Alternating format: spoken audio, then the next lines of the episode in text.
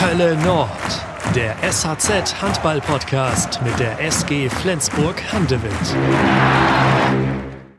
Ich euch erstmal aufwärmen. Also, Das jetzt Messerstich haben wir früher gespielt. das ist jetzt nur zum Aufwärmen.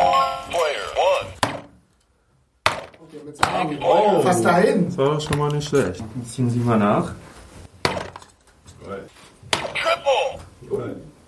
Oh, Daggen daneben. Ja, aber trotzdem 51 Punkte.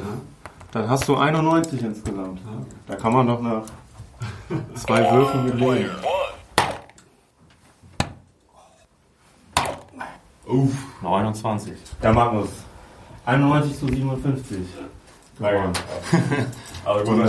Danke, danke dafür. Danke, dass das und herzlich willkommen zu unserem ersten Podcast Hölle Nord. Hölle Nord hier in Schleswig-Holstein weiß jeder, es geht um Handball. Es geht um die SG Flensburg-Handewitt.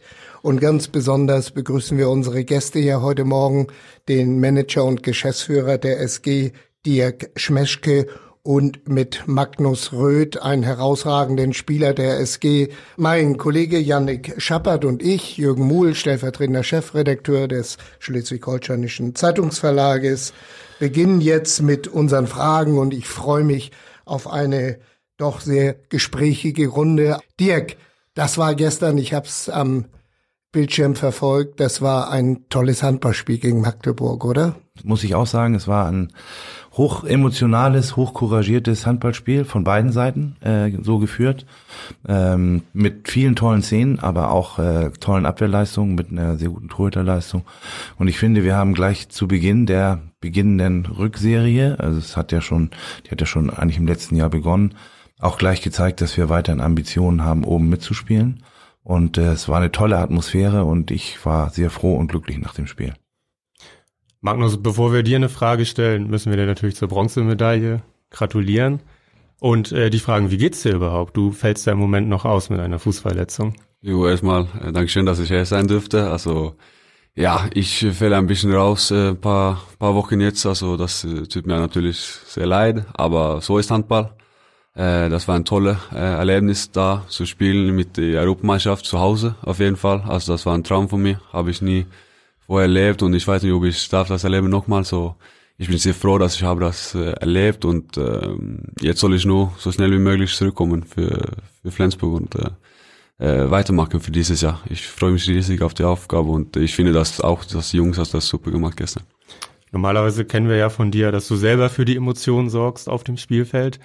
Jetzt musstest du draußen stehen und dir das Spiel von außen angucken. Da sieht man ja manchmal Dinge so ein bisschen anders, als wenn man selber spielt. Was ist dir denn gestern aufgefallen, dass ihr Magdeburg so kurz nach der EM schlagen konntet?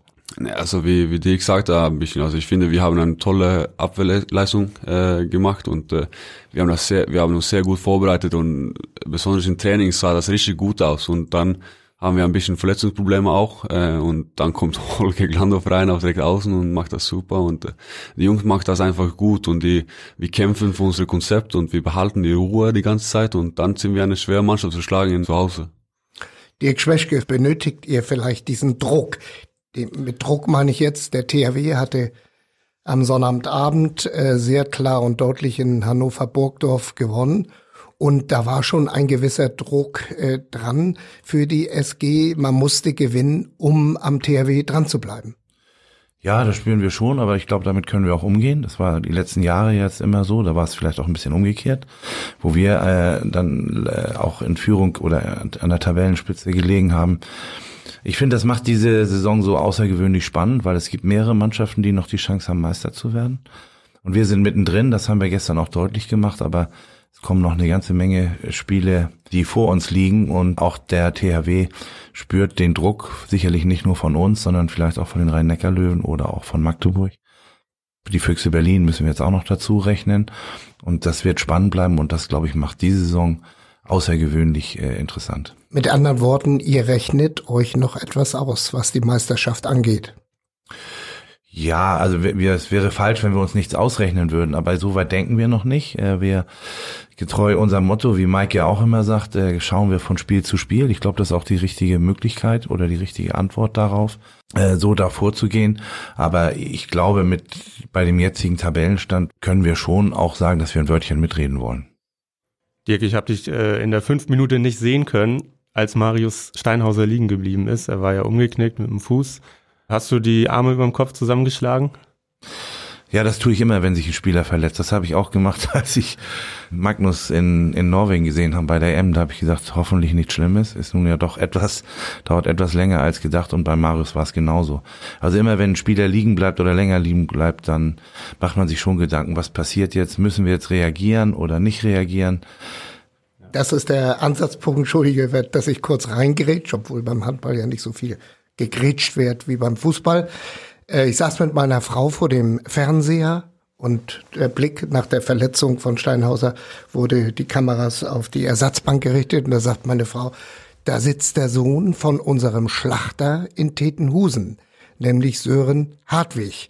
Sein Vater war schon guter Handballer, allerdings in der Oberliga. Ähm, ich hatte den noch gar nicht so auf dem Zettel. Ist das ein Talent? Ja, also sonst wäre er ja nicht dabei. Äh, hätte mich auch gefreut, wenn er vielleicht äh, die Möglichkeit gehabt hätte, zum Schluss einmal mit aufzulaufen. Aber äh, dass äh, Mike dann die beiden Jungs mitgenommen hat, also beide Außen ja mit da reingenommen, zeugt ja auch dafür oder auch davon, dass die Jungs gut mittrainiert haben. Die waren jetzt beim Training dabei und dass wir auch die Möglichkeit äh, haben, dann darauf zurückzugreifen. Die sind noch sehr jung. Ich weiß nicht, ob sie am Ende äh, uns dann auch so helfen können, wie wir das erwarten. Wir dürfen so, so man darf so Jungs auch nicht zu früh, äh, ich sag mal, zu hoch belasten und auch äh, vielleicht auch dadurch zu sehr unter Stress setzen. Aber mich äh, für die Jungs ist ein Erlebnis gewesen. Auch hinterher. Sie haben sich bedankt, dass sie dabei sein durften. Aber ich glaube, es muss noch nicht zu Ende sein, weil es kann durchaus sein, dass sie jetzt auch noch mit zum Bergischen HC fahren. Äh, da müssen wir jetzt mal sehen. Aber für die Jungs freut mich das. Wir zeichnen diese Folge ja am Montag auf, vielleicht einmal zur Erklärung. Ähm, ab Dienstag ist sie zu hören. Deshalb wissen wir noch nicht, ob Marius Steinhauser nun am Donnerstag beim Bergischen AC dabei sein kann. Wie ist denn die Lage bei Lass es fahren? Ähm, auch da hoffen wir, dass äh, das relativ schnell geht, aber auch da sind wir mehr immer auf dem Standpunkt, dass ein Spieler nur dann wieder anfängt zu spielen, wenn er auch hundertprozentig äh, gesund ist können wir bei Lasse jetzt noch nicht so genau sagen. Also äh, er hat noch Probleme in der Schulter und das dauert. Ähm, und wir hoffen, dass er relativ schnell wieder dabei ist. Aber wie gesagt, das ist gerade eine relativ schwierige Lage, insbesondere äh, wenn zwei äh, unserer etablierten Rechtsaußen dann auch ausfallen, dann auch noch mit äh, Magnus ein weiterer Linkshänder, aber wie gesagt, Holger hat das gut gemacht und äh, unsere, unsere beiden Jungs aus dem Junior-Team äh, wenn sie, wenn sie dann spielen sollten, werden sicherlich auch alles geben. Ihr musstet ja schon zweimal nachverpflichten diese Saison. Marvin Lier war in der Hinrunde bei euch. Jens Schöngard habt ihr letzte Woche geholt für Magnus, für dich als Ersatz. Wie ist dann dein erster Eindruck von ihm?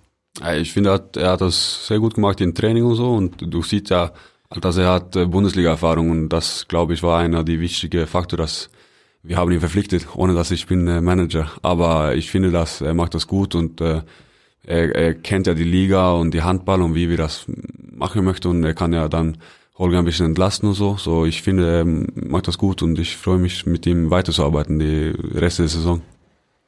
Aber ich glaube, wir sind uns alle einig, dass mit den Verletzungen, das reicht jetzt. Also definitiv.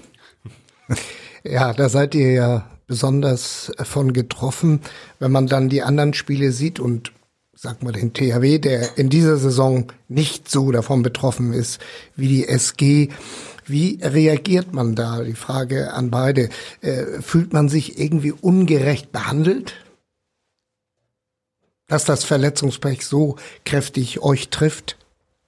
Ja, aber so, so ist das ja. Also das ist Handball, also das ist ein Kontaktsport. Also das Sachen passiert und äh, du kannst nichts dafür machen und Deswegen haben wir Athletiktrainer und wir haben unterschiedliche medizinische Apparate. Das macht das, wir sind, wir sollen so fit wie sein, äh, wie, wie möglich die ganze Zeit und das ist nur Unglück. Also manchmal passiert das Sachen, dass du kannst nicht mitrechnen und äh, so mit Simon Hall zum Beispiel, das ist eine wirklich schlechte Verletzung, aber das passiert und äh, dann, das hoffen wir für niemanden, dass das passiert, aber so ist das einfach. Habe ich gestern auch schon gesagt, das könnte man keinem, auch, und auch Gegnerspieler nicht oder anderen Spielern. Äh, wir hoffen, dass alle äh, verletzungsfrei durchkommen, aber wie Magnus schon gesagt hat, wir haben eine sehr gute medizinische Abteilung, also Ärzte, die sich äh, sehr um die Spieler bemühen, Physiotherapeuten, Medianer und, und ihrem Team, die sich eigentlich täglich um die Spieler kümmern. Das ist ausgesprochen wichtig. Äh, wir hatten die letzten zwei Jahre eigentlich auch Glück, äh, wenig Verletzte und in diesem Jahr trifft uns das härter. Auch andere Mannschaften hat das härter getroffen. Ist immer wieder auch eine ein Ansatzpunkt darüber nachzudenken, dass die Belastung schon extrem hoch ist für Handballer, gerade für die Mannschaften, die Champions League oder auch Europa-Pokal äh, spielen. Und das ist immer eine Sache, wo man immer wieder drüber nachdenken muss. Ja, über die Belastungsfrage wollen wir auch auf jeden Fall später nochmal sprechen. Wenn wir über Verletzungen sprechen und über das Magdeburg-Spiel, müssen wir natürlich leider auch kurz über Gisli Christiansson sprechen.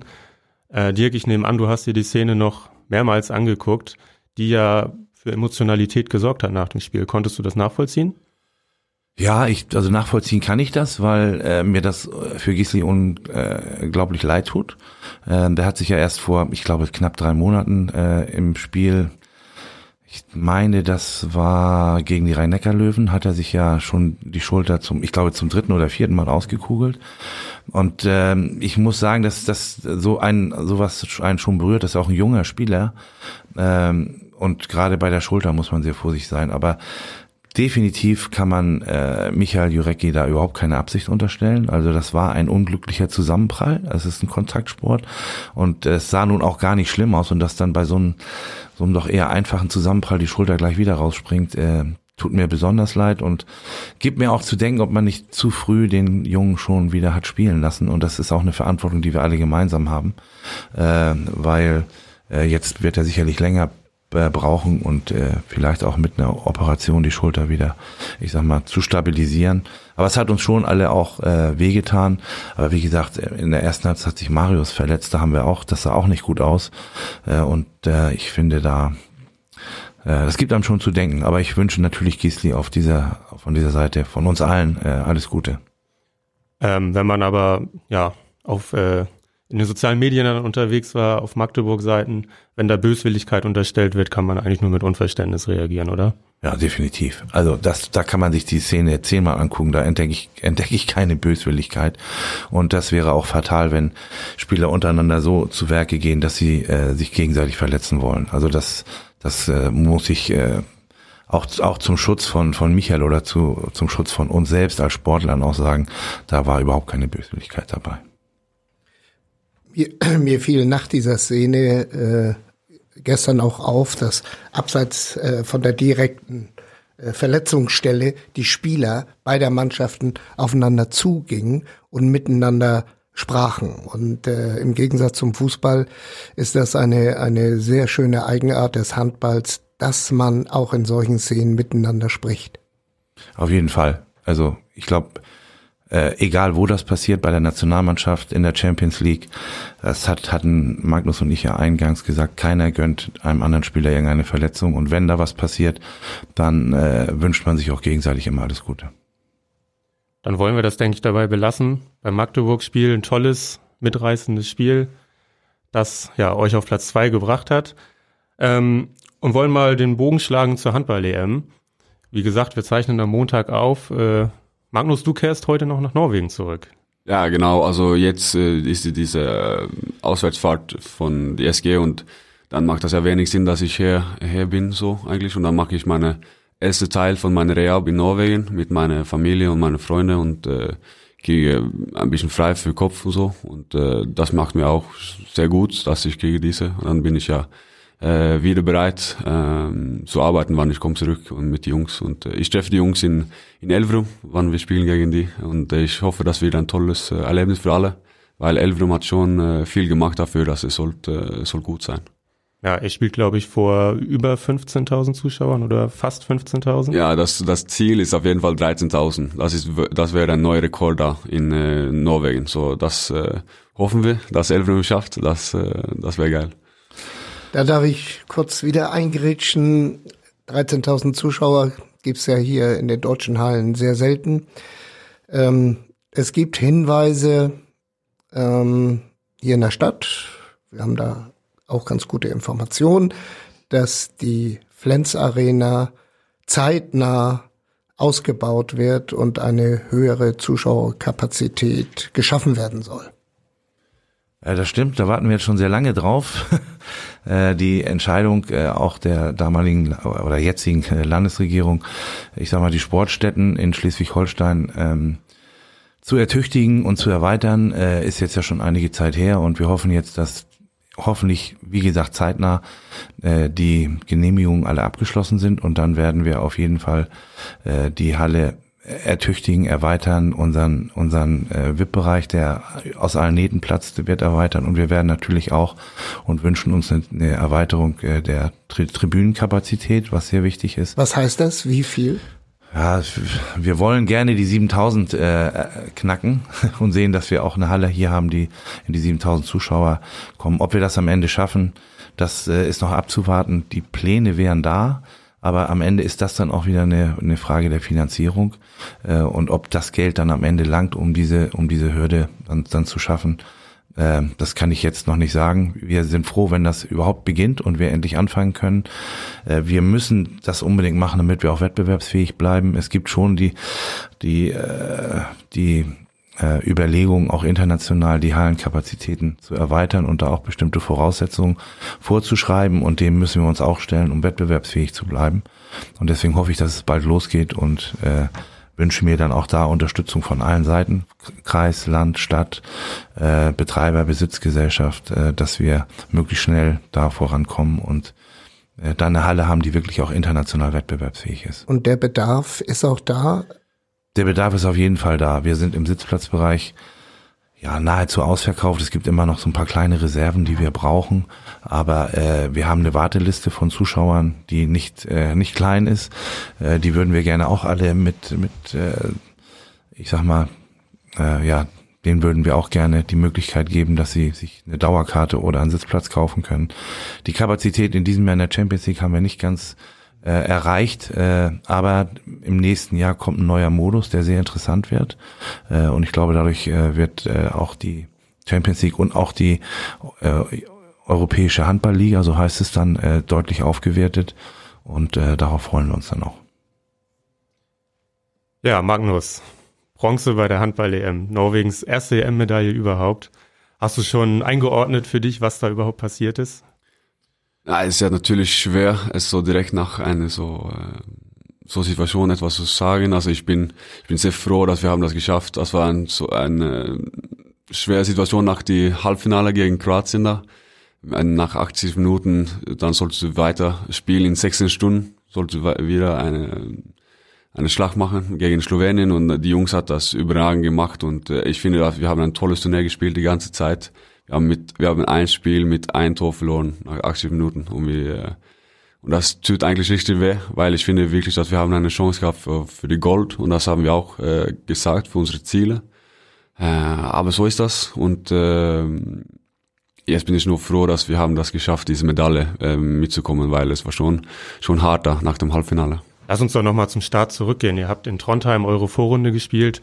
Ich glaube, deine Mutter kommt aus Trondheim, ist das richtig? Ja, genau, das stimmt. Äh, das war für mich dann natürlich äh, eine unzerliche äh, Erlebnis, also da zu spielen mit meiner ganzen Familie auf meiner Mutterseite war da. So viele Freunde von meiner Jugendzeit studiert in Trondheim, also ich habe so viele Leute auf die Tribüne gehabt, das war das war Wahnsinn und ja, ich bin einfach froh, dass ich das durfte. Hattest du denn auch mal Zeit, äh, die Leute zu treffen und deine Familie, deine Freunde? Ja, habe ich. Also nach dem Spiel ein bisschen. Also das war ganz schwer eigentlich, weil es war viel Medien zum Beispiel und so. Aber dann beim Hotel und so haben ich alle getroffen und so. Das war hat mir sehr gut, äh, gut getan da äh, für Kopf auch. Die Norweger haben aber ein bisschen gebraucht, um in Stimmung zu kommen, oder? Ja, das war so eine Sache, dass wir haben ja gewünscht, dass sie machen mehr, also lauter in, in der Halle, weil die norwegische Fans ist ein bisschen so, wir, wir klappen, wann wir machen das gut und dann hören wir auf, wann es nicht gut geht, dann, dann ist das still. Aber äh, nach dem ersten Spiel und so, da finde ich, haben überragend gemacht und es war, es war sehr, äh, sehr gute Stimmung äh, in alle drei Spiele eigentlich. Ihr seid ja auch durch die Vorrunde durchgerauscht, äh, drei relativ souveräne Siege, sogar gegen Frankreich wart ihr ja überlegen. Dann musstet ihr umziehen. Wie fandst du das, dass ähm, diese EM in mehreren Ländern stattgefunden hat? Also ich, ich, ich, ich, ich finde ja, dass zwei Länder geht ja, das ist kein Problem. Äh, aber mit drei Ländern, das ist viel zu viel. Also so, so war das wie das war letztes Jahr im WM mit Dänemark und Deutschland. Das ist super, das geht, aber man ist in Norwegen, Schweden und Österreich, das macht ja keinen Sinn. Also das ist äh, das ist blöd einfach. Also das äh, das sollte nicht so sein. Ähm, aber so ist das und wir, wir sind ja froh, dass wir äh, könnten erstmal starten zu Hause und dann uns bewegen nach Schweden. So für uns war das nicht so schwer, aber für Deutschland finde ich war dann war das vielleicht ein bisschen schwerer als für uns. Dazu die, die Frage an Dirk Schmeschke über so eine Organisation. Äh, spricht man da im Verband nicht vorher drüber, äh, auch wenn, wenn die EHF, glaube ich, das letztendlich beschlossen hat, äh, Gibt es da keine Kritik seitens äh, zum Beispiel des Deutschen Verbandes? Doch, die Kritik ist schon gekommen. Äh, ich glaube, im Nachhinein betrachtet äh, wird so eine Entscheidung nicht mehr kommen. Äh, es gibt aber immer wieder die Überlegung, die ich eigentlich grundsätzlich nicht verkehrt finde, das vielleicht über zwei oder drei Länder zu machen, aber dann kann man eben nur empfehlen oder auch nur sagen, wenn die auch dicht zueinander liegen, also so, so, so ein länderübergreifendes Turnier äh, ist schon okay. Ich finde Norwegen, Dänemark, Schweden hätte gut gepasst, muss man dazu sagen. Oder wie das äh, bei der WM war, Deutschland äh, und, und Dänemark, das geht. Das ist von der Entfernung ja relativ gut zu handeln. Ähm, ich glaube, das wird so eine Entscheidung wird, wird zukünftig nicht mehr kommen. da macht man sich heutzutage ja noch mehr Gedanken, auch berechtigterweise, auch wegen CO2-Fußabdruck man bei solchen Reisen hinterlässt und wie natürlich auch Fans äh, zu bestimmten Orten ko kommen können.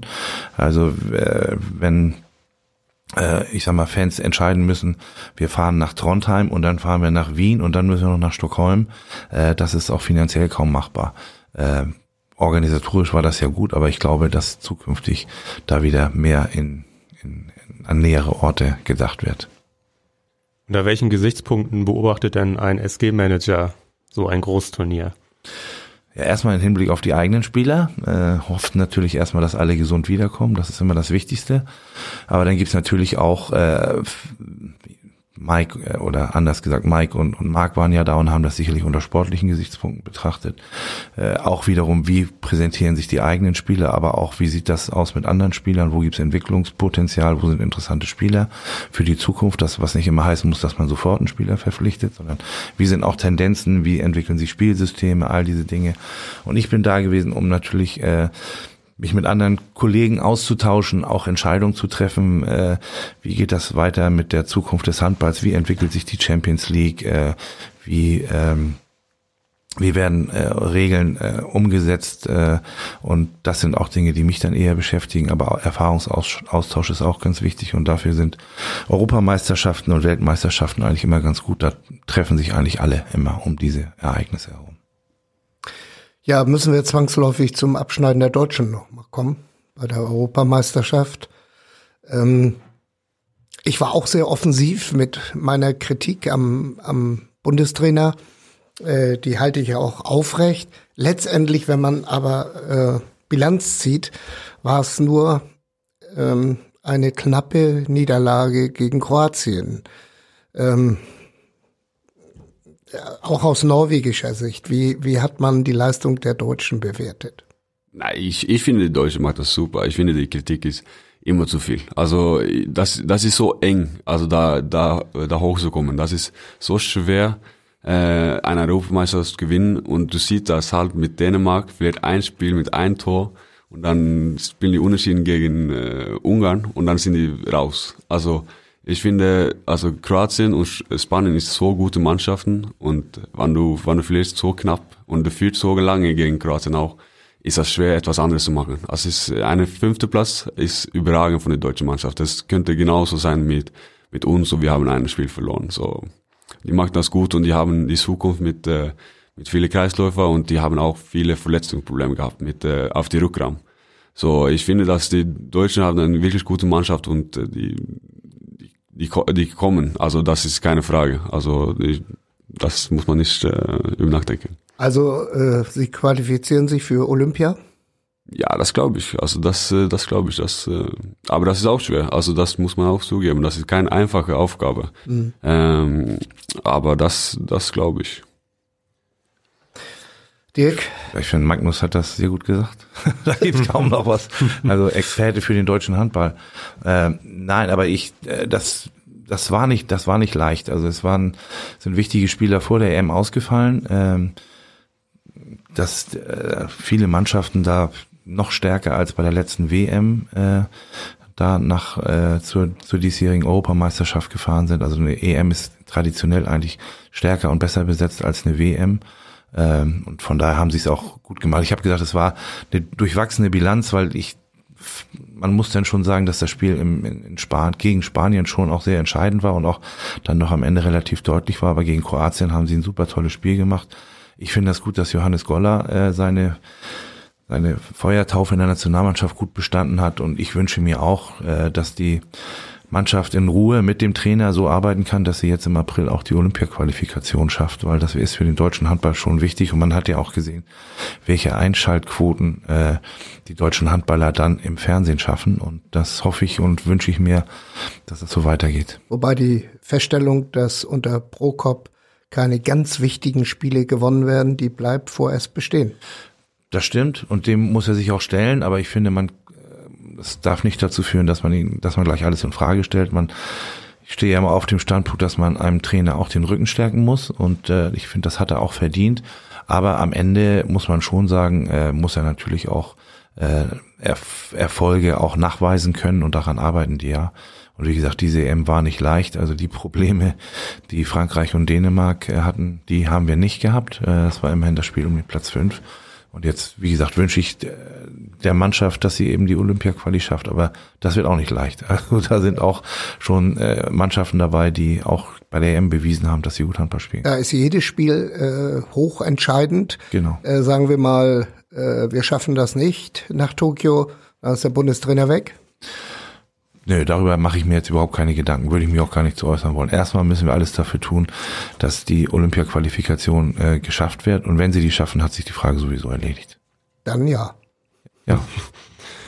Ja, in Deutschland ist der Druck riesig. Äh, wie ist das denn in Norwegen, Magnus, vor einer EM? Ist der Druck der Öffentlichkeit, die Erwartungshaltung an die Nationalmannschaft da genauso groß? Ja, also wir haben das ja schon gemerkt, als erstmal wir gehen zu dieser Pressekonferenz oder mit Mediatag, dann war das ja viel mehr als normal. Ähm, die Interesse ist ja viel größer und so. Und äh, aber uns ist das eine gute Situation eigentlich. Also wir haben immer Probleme gehabt, wenig Interesse. Äh, was sag mal, Männerhandball war immer, ich sag mal, die Kleinbruder von den Frauen. Und jetzt ist es ein bisschen umgekehrt äh, und wir sind, äh, wir sind gut, sag mal, gut, äh, gut geworden und das macht ja auch richtig Spaß. Das macht ja mehr Spaß zu spielen für viele Leute und wann, wann es gibt mehr Interesse. Ähm, so ich, und dann haben wir auch viele Spieler, das spielt er in, sag mal, in Flensburg, in Magdeburg, in Kiel, also in große Vereine durch die ganze Europa. So, für uns macht das richtig Spaß, in, äh, unsere Talente zu zeigen in Norwegen auch, weil äh, sonst weiß keiner, wer wir, wer wir sind her in die ganze Europa. Hat sich das, äh, da warst du noch nicht dabei, aber 2016 mit der EM geändert, als Norwegen ins Halbfinale kam und dann das Jahr danach äh, WM Silber geholt hat? Ja, das finde ich. Ich war, ich war da, ich war auf die Tribüne da in, äh, in Krakow. Äh, aber natürlich, äh, natürlich ist das so ein Knackpunkt vielleicht, dass du sagst, okay, jetzt sind wir da. Äh, und äh, aber das hat viel früher angefangen. Also besonders mit Christian Berge da als Nationaltrainer. Er hat ja die erste Qualifikation zum äh, Weltmeisterschaft oder Europameisterschaft verpasst und dann hat man nochmal versucht und er hat seine Konzepte reingehalten da in die norwegische Mannschaft und äh, ich bin sehr froh, dass ich habe ihn als Trainer, weil äh, er hat mir auch sehr viel entwickelt da. Äh, ich habe noch mal eine Frage zu der Ausbildung äh, äh, in Norwegen. Ist die intensiver, erfolgsorientierter als in Deutschland? Nein, das, das würde ich nicht sagen. Also ich habe ja mit Handball angefangen, als ich war zwölf Jahre alt. Also äh, weil ich habe die EM dann in 2008 gesehen und äh, ich wollte immer Fußballprofi werden, äh, bis ich war 15 Jahre alt und dann hat jemand zu mir gesagt, du kannst, du kannst vielleicht in einer der größten Vereine in Europa spielen. Und dann habe ich auch ge gewundert und ich, dann war ich auch zwei Meter, habe ich auch gedacht, wie viele wie viele, wie viele zwei Meter gibt es im Fußball und wie viele zwei Meter gibt es in Handball. Und dann habe ich mir schon gedacht, dass ja, jetzt, jetzt möchte ich das sein und dann war das für mich persönlich eigentlich nur, dass ich wollte das. Ich wollte das machen und ich habe natürlich gute Trainer gehabt und so und viel Glück auch äh, dazu gehabt, aber äh, ich finde, dass du machst deine eigene Arbeit. Also du machst, was du, was du möchtest. Und möchtest du Profi werden, musst du hart dafür arbeiten und äh, deswegen haben wir jetzt so viele gute norwegische Spieler, weil die möchten das machen. Da passt die Anschlussfrage Erling Haaland bei Borussia Dortmund Fußball, der mittlerweile schon als Himmelsstürmer hier in der Bundesliga bezeichnet wird. Ähm, hast du den gekannt vorher? Ja, also ich, ich kannte ihn ja. Also er war ja, seit er war 13, 14 Jahre, hatte mir immer über ihn gehört und er war ein Riesentalent die ganze Zeit, aber äh, das war besonders, als er hat neun Tore, glaube ich, gemacht in einem U20-WM-Spiel. Da hat er wirklich Augen für ihn gekriegt und er ist so stark mental und äh, für ihn ist das egal, was alle reden über ihn, wie das ist. Also er macht seine Dinge, er macht seine Arbeit die ganze Tag und äh, ich bin ich bin sehr stolz, dass wir haben so ein Spiel in der Bundesliga gekriegt, weil mhm. weil das zeigt, dass es möglich ist. Ähm, weil es kommt ja von einer kleinen Stadt in Norwegen, aber das ist ja egal, weil jetzt spielt er von äh, für 80.000 jedes äh, jedes Mal. Ich komme nicht darüber hinweg, wenn du als zwei Meter großer Linkshänder mit Fußball weitergemacht hättest. Das wäre ja die reine Verschwendung gewesen. Ja, ich, ich, Kopfball, Kopfballspezialist. Ja, ne, das war nicht eine gute Idee. So, ich habe schon eine richtige Wahl getroffen, glaube ich. Ja. Äh, um das EM-Thema dann abzuschließen, äh, Frage an euch beide. Ist es nur eine Frage der Zeit, dass Norwegen einen Titel gewinnt? Ja, also glaube ich schon. Ähm, ich wünsche das natürlich auch immer der deutschen Nationalmannschaft. Aber die Entwicklung der Norweger in den letzten Jahren, die war schon sehr konstant und sehr zielstrebig nach vorne gerichtet. Äh, die halbe Nationalmannschaft spielt ja auch bei der SG Flensburg-Handewitt. Wenn man vier Spieler nimmt und wäre das die halbe Nationalmannschaft, könnte ja theoretisch auch mal sein, dass von sieben Spielern vier auf dem Feld stehen. Und alles gute Spieler und die sich sicherlich auch bei der SG weiterentwickelt haben. Ähm, das ist durchaus möglich. Also ich traue den Norwegern habe ich eigentlich diesmal schon zum Favoritenkreis gezählt und dass sie eine Medaille holen, aber ich haben wir gestern ja auch in der Halle deutlich gemacht, auch auf dem dritten Platz, auch so eine Medaille, kann man auch sehr stolz sein, das ist auch ein großer Erfolg. Ja, also für, mich ist das ja schwer, also das ist so Kleinigkeiten und äh, äh, das kommt ja immer an auf die Turnier. Also dieses Jahr haben wir auch viele Pro Verletzungsprobleme gehabt auf, sag mal, auf Rückraum rechts und so und dann, aber wir schaffen das ja und äh, ich hoffe, dass es nur eine Frage wegen der Zeit ist, aber ich möchte nicht sagen, wann das passiert. Alles klar. Ähm, ja, die Norweger hatten neun Spiele bei der EM, ich glaube in 16 Tagen nur, vielleicht waren es 17 Tage. Dirk, du hast ja schon über die Belastung gesprochen. Frank Bohmann, der Geschäftsführer der Handball-Bundesliga, sagt, äh, wir leben gerade in grandiosen Handballzeiten. Diese Chancen müssen wir nutzen. Mike Machulla wiederum sagt, der SG-Trainer, ähm, die Topspieler werden ausgesaugt, die Qualität leidet unter dem brutalen Terminplan. Wie passt das denn zusammen? Ja, das passt insofern zusammen, weil beide eigentlich recht haben. Also wir machen einen Riesenspagat zwischen äh, Terminhatz und äh, hochinteressanten Wettbewerben und Spielen und äh, das betrifft jetzt schwerpunktmäßig sicherlich die die Spitzenmannschaften, die dann auch äh, in der Champions League spielen, also die gleiche Belastungs Dichte haben auch Mannschaften wie Paris oder Westbrem oder Barcelona nicht in dem Sinne. In die spanische Liga ist ein bisschen einfacher. Aber die Mannschaften, die aus starken Ligen kommen, haben schon eine sehr hohe Belastung.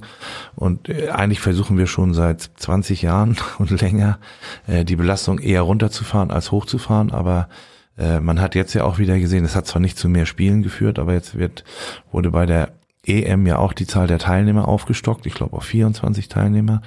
Äh, in der Champions League wird zwar in, in der nächsten Saison die Zahl der Teilnehmer reduziert, was aber nicht dazu führt, dass weniger Termine stattfinden. Äh, das ist ein bisschen schade. Also ähm, und das ist eigentlich ein Punkt, an dem müssen wir weiter arbeiten. Ich bin ja der Meinung, dass auf Sicht eine große Entlastung dann kommt, wenn man nur alle vier Jahre eine EM und eine WM macht. Jetzt sind wir auch noch in einem Olympia-Jahr. Wenn ich jetzt Magnus sehe, äh, hat er, ich sag mal, Pokalspiele, Bundesligaspiele, Champions League Spiele, eine EM, jetzt kommt die Rückserie und dann geht's direkt äh, im Mai dann weiter mit der Olympia-Vorbereitung. Ja. Und das ist dann ein Jahr, wo man eigentlich überhaupt keine Pause hat und das geht eigentlich nicht. Die, die Spieler brauchen auf jeden Fall längere Regenerationsphasen. Da wird dran gearbeitet. Das ist nicht so, dass wir, dass uns das nicht allen bewusst ist. Also Frank Bohmann genauso wie wir, wir Manager und die Trainer. Aber äh, die Erfolge sind eher bescheiden bei der Entzerrung des Terminkalenders. Aber man ist nicht so recht weitergekommen, weil man dasselbe, äh, wie es eben hieß, dieselben Kritikpunkte nach einem großen Turnier Das war 2007 nach dem WM-Titel nicht anders. Nee, das stimmt. Und äh, wie gesagt, dieses Thema ist äh, nicht nur nicht einfach, sondern man dreht sich da eigentlich ständig im Kreis, weil das Thema ist jetzt schon seit 20 Jahren auf dem Tisch und äh, es wird eher nicht reduziert, sondern äh, es kommen eigentlich immer noch Termine und Wettbewerbe dazu. Auch interessante Wettbewerbe. Man muss schon sagen, die Champions League ist sehr interessant mit dem Ziel Final Four in Köln. Der deutsche Pokal ist sehr interessant äh, und die Bundesliga sowieso. Äh, trotzdem sind das äh, dann zu viele Spiele und ja, also wenn ich jetzt eine Antwort hätte oder wir gemeinsam, dann, dann wäre das schön. Was wir als erstes machen müssen, da wird jetzt dran, oder es passiert jetzt, die Spieler brauchen längere Regenerationsphasen. Das hätte Magnus sicherlich auch gut getan. Äh, nach der wirklich sehr harten äh, Hinserie auch für ihn, äh, da hätte er gut drei oder vier Wochen, glaube ich, auch ein bisschen regenerieren können. Magnus, äh, wie erlebst du das denn? Machst du dir Gedanken darüber oder sagst du dir, okay, das ist äh, meine Arbeit, ich spiele die Spiele, die gefordert werden? Nee, aber das, das ist ja so. Also wenn du, wenn du guckst jeden, jedes Jahr, dann guckst du ja die Terminliste an und dann siehst du ja, okay, so viele Spiele ist das. Und dann ist das so. Dann, du kannst nicht ändern. Also so ist das. Aber natürlich macht mich ja auch die Gedanken und Ideen, wie wir das machen sollen und wie, wie Dirk äh, gesagt hat. Also ich möchte auch, dass man spielen EM und WM jeden vierten Jahr. Das wäre auch gut. Ähm, ich, in Champions League auch möchte ich auch wie, wie Fußball. Also dann hast du vier Mannschaften. Das ist nicht, dass du hast zwei Gruppen, das hat äh, acht Mannschaften und dann hast du zwei Gruppen, das hat vier Mannschaften. Ähm, das macht ja keinen Sinn. Und das geht ja nur wegen Geld an. Und jetzt kommt dieses neue Konzept, also ist sehr, also spannendes Konzept, aber das ist ja auch äh, gut für die, äh, die Mannschaften, das nicht eine harte Liga hat, wie die deutsche Bundesliga. Und deswegen bin ich auch so ein bisschen, äh, ich habe auch ein bisschen, was sagt man, nicht Angst, aber ich bin gespannt, wie das, wie das wird, weil äh, es ist nicht einfach. Also je, jeden zweite, dritte Tag sollst du mental vorbereitet sein und du sollst 100 sein und dann kommt auch diese, ähm, sag mal, diese Belastungsverletzungen äh, und so und äh, das ist nicht die die Meinung, dass wir möchten, weil, also natürlich möchten wir so viel Handball wie möglich sein, das ist super, aber das nicht, dass es geht über die Spieler, weil wenn das so gemacht wird, dann dann siehst du nicht die besten Spieler auf dem Feld jedes Mal, weil dann sind die, dann sitzen die auf die Tribüne verletzt und hat keine Möglichkeit, die Talente zu zeigen, weil äh, das ist das Beste mit Handball äh, eigentlich. So, äh, ich bin gespannt, ich bin nervös, ähm, aber ich freue mich auch zu sehen, wie das wie das wird, äh, weil weil ich kann, ich kann jetzt nicht etwas machen, dass äh, es wird anders. Aber das für Dick steuern. Aber dir, wenn wir ehrlich sind, äh, im Moment ist kein Ansatz da, der Hoffnung gibt, dass es jetzt demnächst eine Verbesserung gibt. Außer die längere Sommerpause natürlich. Ja, das zum einen, aber es sind schon Ansätze da. Es wird schon versucht, Termine zu optimieren und ich sag mal auch längere Phasen zu finden. Was, was ich finde, es müssen noch so ein paar Regeln wirklich definitiv eingeführt werden. Keine Spiele innerhalb von 48 Stunden zum Beispiel. Das, das äh, das ist allein deswegen auch äh, für die Spieler nicht gut, weil äh, häufig auch noch eine Reisebelastung dazu kommt. Ich finde, das ist auch eine Verantwortung, die wir alle gegenüber den Spielern haben. Also mindestens 72 Stunden zwischen den Spielen wäre schon mal eine, äh, europaweit einfach eingeführt, dann wird es auch gemacht, dann wird man auch Lösungen finden. Das immer nur zu begründen mit einer Koordinierung der Fernsehpläne ist dann auch ein bisschen einfach. Ich finde, da muss man auch den Mut haben und auch Rücksicht und Verständnis für die Spieler haben. Spieler und Trainer. Äh, aber wir arbeiten dran und es passieren auch Dinge, aber ähm, in meinen Augen immer noch nicht genug und das ist auch ist, ist eine sehr schwierige Frage. Zum Thema Fernsehen, es ist ja ein Phänomen, ähm, äh, dass die Einschaltquoten bei, bei der Europameisterschaft, äh, bei den deutschen Spielen zumindest, ähm, hier sogar noch den Fußball übertroffen haben. Das, das äh, muss ich ganz ehrlich sagen, hätte ich nicht für möglich gehalten. Ähm, nutzt ihr das, was äh, äh, das Erzielen von höheren Gagen vom Fernsehen angeht? Ja, also jetzt äh, zumindest in der Champions League ist es jetzt so passiert, dass ja ein äh, sehr umfangreicher hoher Zehn-Jahres-Vertrag äh, mit, äh, mit dem TV-Vermarktern abgeschlossen worden ist. Äh, und das kommt natürlich am Ende auch den, den Vereinen, insbesondere dann auch den Spitzenclubs äh, zugute. Äh, aber was ich sehr gut finde, in den letzten Jahren durch den neuen TV-Vertrag, das muss man dann auch mal positiv sehen, ist natürlich mittlerweile jedes Spiel im Bezahlfernsehen oder auch in den öffentlich-rechtlichen äh, nahezu sichtbar, entweder in live in voller Länge oder in, ich sag mal, in Nachtberichterstattung. Äh, das hat natürlich die Kontaktzahlen erheblich in die Höhe getrieben. Das merken wir und spüren wir auch. Kommt natürlich dann auch wieder unseren Partnern zugute. Und mehr Fans sind in der Lage, äh, ich sag mal, den Handball äh, dann auch zu sehen. Ich halte Handball für einen hochintensiven, hochinteressanten Fernsehsport sagen viele und das merkt man auch äh, zu Recht, wenn, wenn die deutsche Nationalmannschaft spielt und so hohe Einschaltquoten erreicht. Aber es wird vorerst so bleiben, dass der Bezahlsender Sky eben die Bundesliga weiter überträgt. Ja, da, dafür gibt's ja einen Vertrag, davon gehe ich jetzt auch erstmal aus. Die Kombination äh, Sky und äh, ARD, ZDF finde ich sehr gut. Äh, wenn man bedenkt, wo wir herkommen und wo Fernsehen mal war, äh, äh, wo Handball mal im Fernsehen war, so muss man ja sagen, dann haben wir die letzten zwei, drei Jahre einen Riesenschritt gemacht und äh, unabhängig davon, dass äh, Sky äh, zum Teil, es gibt ja auch äh, bei Sky auch äh, Spiele im, im Free TV, äh, machen die das in einer sehr hohen Qualität mit sehr viel Einsatz. Das muss man wirklich sagen. Das hat ja Fußballniveau, äh, die Übertragung.